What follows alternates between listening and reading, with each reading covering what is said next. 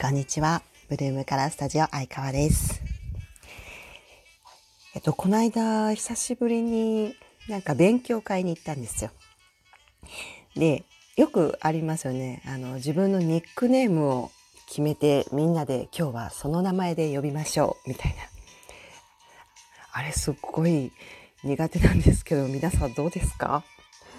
ニックネームってね、だいぶ恥ずかしい、恥ずかしいよねって思うんですけど、でも、なんか今まあまあ、こう40半ばに来て、30代の時の恥ずかしさより少し減ったんですよね。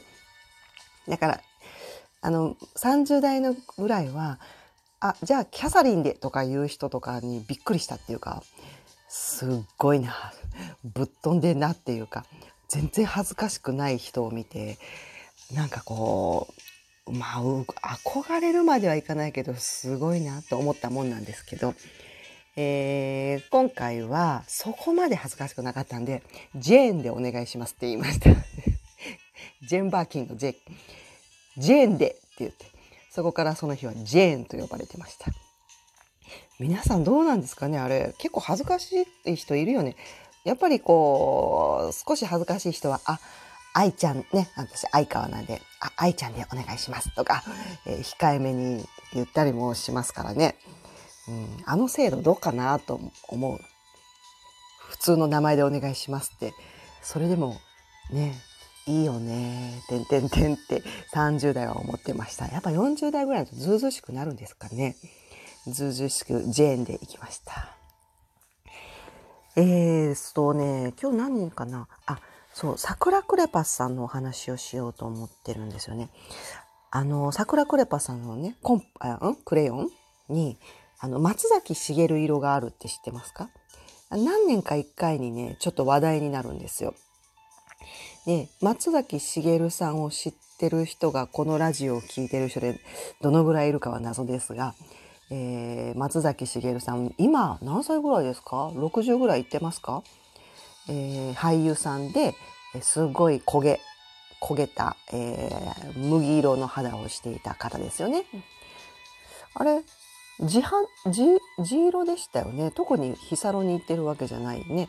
まあ、そういう、えー、地の色が小麦色の肌の俳優さんがいたんですが、その方の松崎しげる色っていうのがあるんですよ。で、なんだっけな、黄色をね、25%と、朱色を45%と、緑を14%と、白を16%入れるんですって。そしたら松崎しげる色ができるらしい。やってみようかな。ね何を隠そう私も松崎しげるさんと同じ色が似合うタイプなので、あれなんですよ。黒いんですよ。女性の中ではね。黒いというか茶色、黒い。うん。で、ファンデーションね、ちょっと女性しかわからないと思いますけど、ファンデーションってまあまあメーカーでこう、いろいろあるのね。オークル10とか、オークル20っていうだったり、ピンクオークル、ナチュラルオークル、いろいろまあ名前が違うわけなんですけど、そういう小麦肌の人っていうのはまあ基本な、オークルを使うことが多いんです。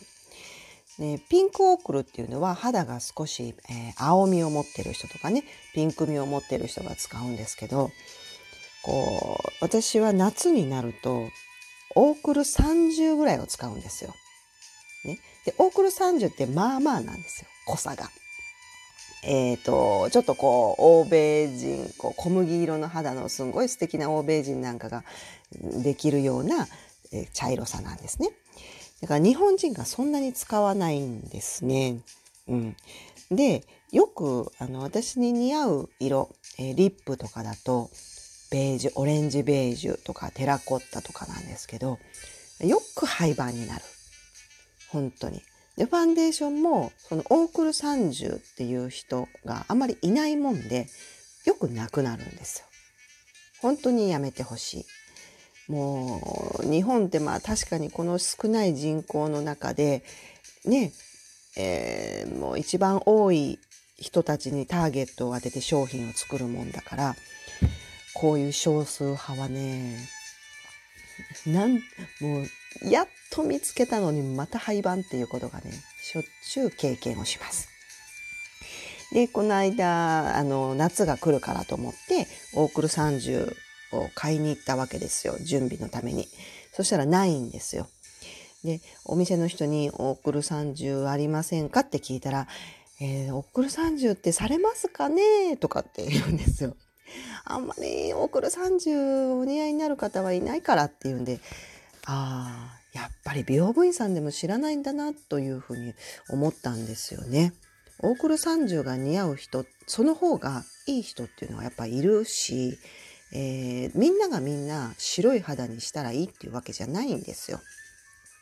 白い肌にすると顔が平面的に見えてペターンとして見える人も、えー、多く多くいますよね。皆さんどうですかね？ファンデーションがよくわからず何が合うのかわからないと思っている人結構いるよね。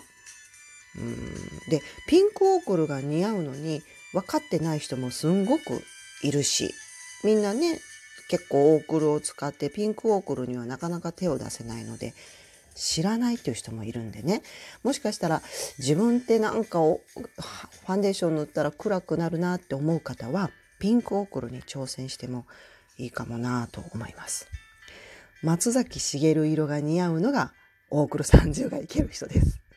ちょっと松崎しげるに似てると思う人は一回やってみてください。っていう松崎しげる色宣伝でした。